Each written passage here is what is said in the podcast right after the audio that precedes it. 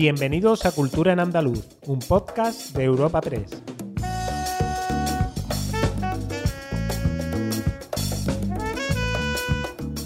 Os damos la bienvenida a Cultura en Andaluz, el podcast de Europa Press Andalucía en el que presentamos las novedades culturales más destacadas de la semana. Soy Noelia Ruiz y tengo al otro lado del micrófono a mi compañera Esther Falero. Hola Esther. Hola Noelia, eh, cuéntanos de, de qué hablaremos hoy. Hoy presentaremos la decimoquinta Semana de la Moda de Andalucía, el primer evento presencial de este ámbito en 2021. Seguiremos con la exposición inmersiva Ingoya, el acontecimiento cultural del año en Granada, y hablaremos de la iniciativa de una vecina de Montefrío para conocer el origen de los Carralcázar, un apellido que solo comparten 150 personas en España. También haremos un repaso por los eventos culturales organizados con motivo de la Semana Santa. Y por último, recomendaremos algunos planes para los próximos días.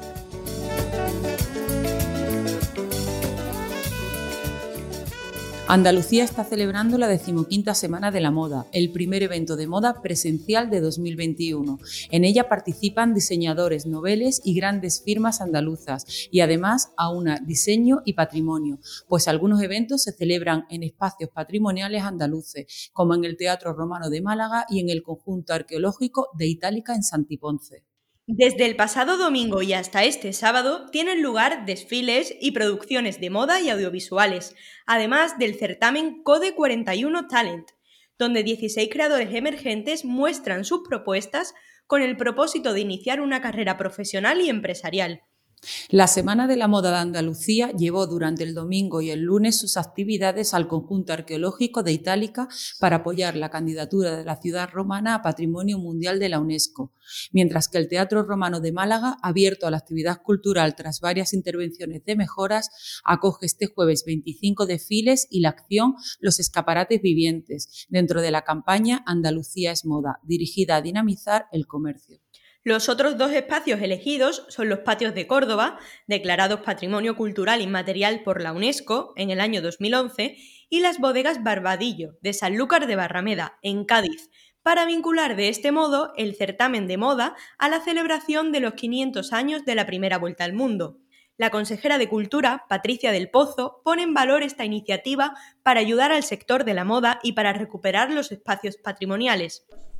Ayudar o intentamos ayudar a un sector cultural como es el del diseño y la moda, eh, altamente golpeado ¿no? por, la, por la pandemia, al tiempo que ayudamos también a que vayan cobrando vida, vayan recuperándose también nuestros lugares patrimoniales en Andalucía, como es este único en el mundo conjunto arqueológico de Itálica.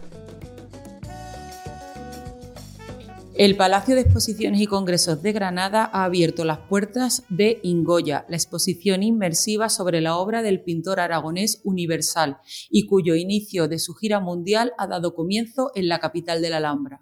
Desde este martes, el público puede disfrutar de esta espectacular experiencia inmersiva que versa sobre las obras de Francisco de Goya, a través de 40 proyectores de alta definición, con más de mil imágenes sobre 35 pantallas gigantes de 5 metros de altura, Todas ellas están sincronizadas con piezas de música de maestros clásicos españoles como Albéniz, Falla, Granados o Boccherini.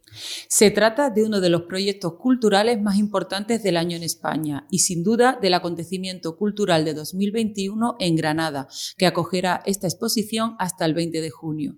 Posteriormente, la gira continuará en otoño en Madrid, así como después en otras ciudades españolas antes de dar su salto internacional.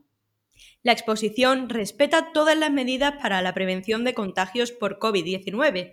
Tanto es así que se desarrolla en un amplio vestíbulo al que se accede con un control de máximo de personas. Y también es necesario contar con cita previa. El recorrido está estructurado en tres salas, sala didáctica, sala emocional y tienda. En la primera de ellas, con ayuda de profesionales expertos en Goya, se han creado las claves básicas para entender la genialidad de su pintura. Escuchamos a la directora de la exposición, Yolanda Vergareche, en la presentación de la misma. La propuesta que hemos traído, que consta de dos partes. La primera es la sala didáctica, donde hemos intentado explicar de forma muy sencilla y digerible quién fue eh, Goya y por qué es tan grande el legado que nos ha dejado. Se ven cinco paneles y después hay un cronograma donde podemos ver qué pintó y qué ocurría en el mundo en el momento en que lo pintaba. Y a continuación pasamos a la sala emocional, donde ya no hay nada que leer. Lo que hay que hacer es dejarte llevar, escuchar la música y admirar la pintura de Goya en pantallas de 5 metros de altura, 35 pantallas, donde puedes ver cuadros que son chiquititos a un tamaño gigantesco y entonces aprecias el trazo, aprecias detalles y todo esto al compás de una banda sonora muy bonita, de tinte español.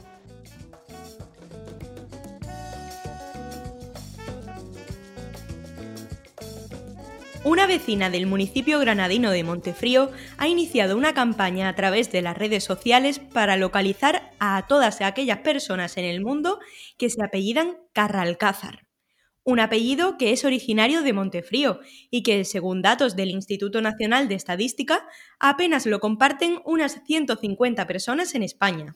La campaña la ha iniciado Marisol Bichel Carralcázar, una maestra jubilada del municipio que asegura que en apenas unos días le han escrito personas con este apellido desde varias provincias españolas e incluso desde otros países como Brasil, Bélgica o Estados Unidos.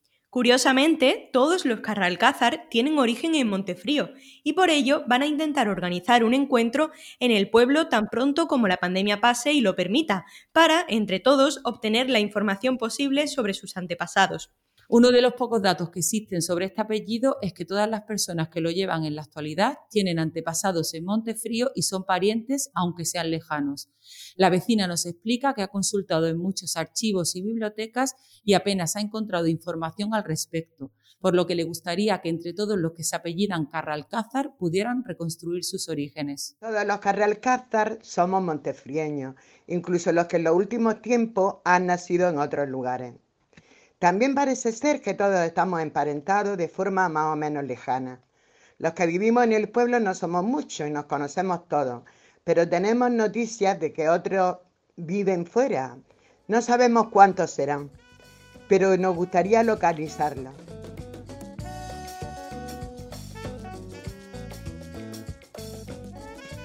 Andalucía acogerá en los próximos días numerosos eventos culturales con motivo de la Semana Santa, que, un año más, estará marcada por la ausencia de procesiones, pero en la que, a diferencia del año pasado, sí se podrán celebrar otros actos. Tal es el caso de Jaén, donde el ayuntamiento ha coordinado una programación para vivir la Semana Santa. En base a ella, desde este Viernes de Dolores se llenarán de fotografías las calles donde por estas fechas estaría instalada la carrera oficial y se van a celebrar conciertos y exposiciones. Se podrá disfrutar de una muestra en la calle Bernabé Soriano, con imágenes de todos los pasos que procesionan en la Semana Santa de Jaén, con megafonía e incienso. También habrá un montaje de 8 minutos con textos del dramaturgo Ramón Molina Navarrete.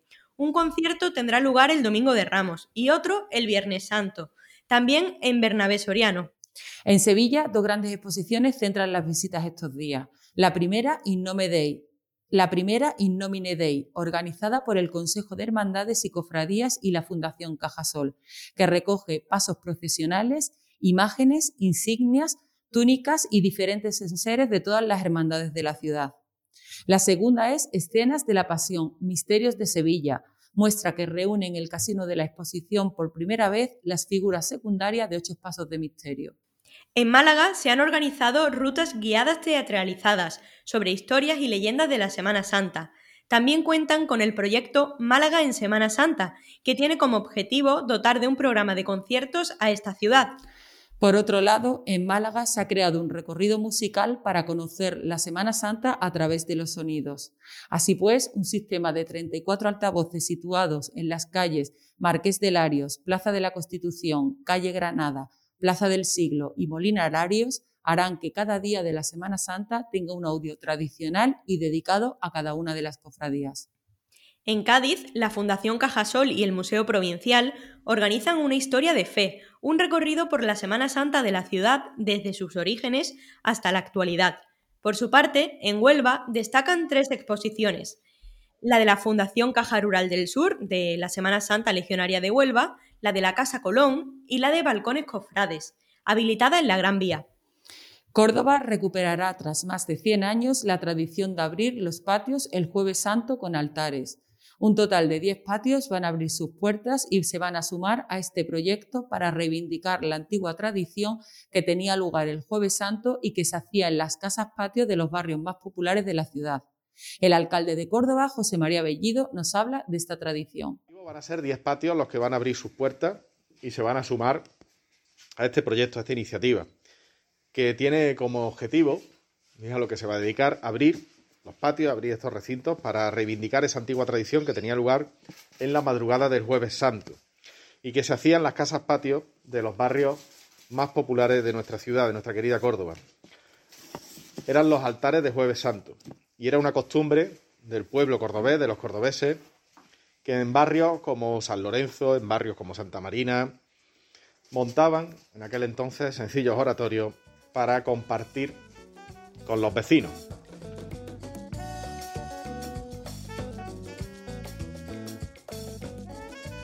En Granada se ha presentado un proyecto de catalogación y digitalización del patrimonio artístico y cultural de la Semana Santa. Es una ambiciosa iniciativa que, en palabras del alcalde, Luis Salvador, potenciará y difundirá el valor cultural de una fiesta mayor declarada de interés turístico internacional. En Almería, por su parte, los muñecos de Playmobil se han convertido en los nazarenos, músicos, periodistas y feligreses que participan cada año en la Semana Santa, gracias a una exposición en el Centro de Interpretación Patrimonial. Son más de 1.500 figuras de este icono de la cultura pop que ascienden hasta 3.000 si se incluyen los complementos, que han sido customizados por un grupo juvenil parroquial.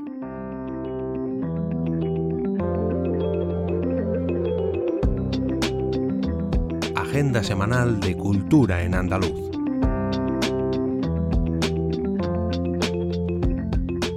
Esther, después de este extenso repaso por los eventos cofrades, ¿nos recomiendas algún otro plan? Pues sí, eh, este jueves el profesor Antonio Serrato Cueto presenta su libro Ítalo Calvino, el escritor que quiso ser invisible, premio de biografías Antonio Domínguez Ortiz. El acto tendrá lugar en la sede de la Fundación Caballero Bonal en Jerez de la Frontera a partir de las 7 de la tarde. Será presentado por José María García López. El Centro Municipal del Gallo, situado en el Albaicín, acoge una muestra con obras de 13 artesanos de la ciudad. De esta forma, Granada arranca la conmemoración de la Semana Europea de la Artesanía. En Córdoba, Mota, Segura y Flo, también conocidos como la vieja del visillo, Crispín, Glander y Torrente, salen al escenario juntos por primera vez en la historia. Lo harán este sábado en el Teatro Góngora con el único objetivo de hacer reír por todos los medios a los espectadores.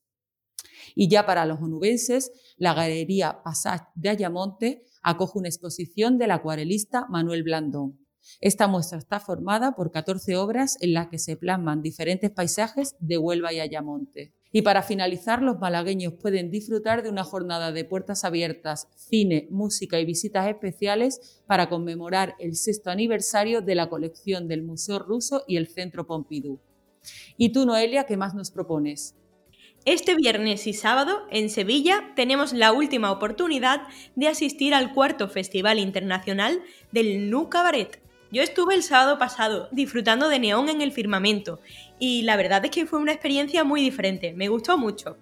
Si estáis en Jaén, os propongo asistir al ciclo de encuentros con el cine español que organiza la Diputación. El viernes, en Multicines La Loma, se podrá disfrutar de Aquelarre, una de las grandes triunfadoras de los premios Goya, con cinco estatuillas. El propio director Pablo Agüero asistirá a esta cita. Para los almerienses, una sugerencia que me encanta. El Teatro Apolo acoge este viernes por la tarde Hambre, una propuesta multidisciplinar de teatro sobre el siglo de oro, con música barroca en directo y gastronomía cervantina. Por último, para los amantes del carnaval, os propongo disfrutar este domingo con las Febrerísimas. Ofrecen Carnaval en Serendipia, un espectáculo con coplas de agrupaciones de diferentes autores de la fiesta gaditana. Ya sabéis, disfrutad. Os recordamos que cada jueves os ofrecemos una nueva entrega de Cultura en Andaluz.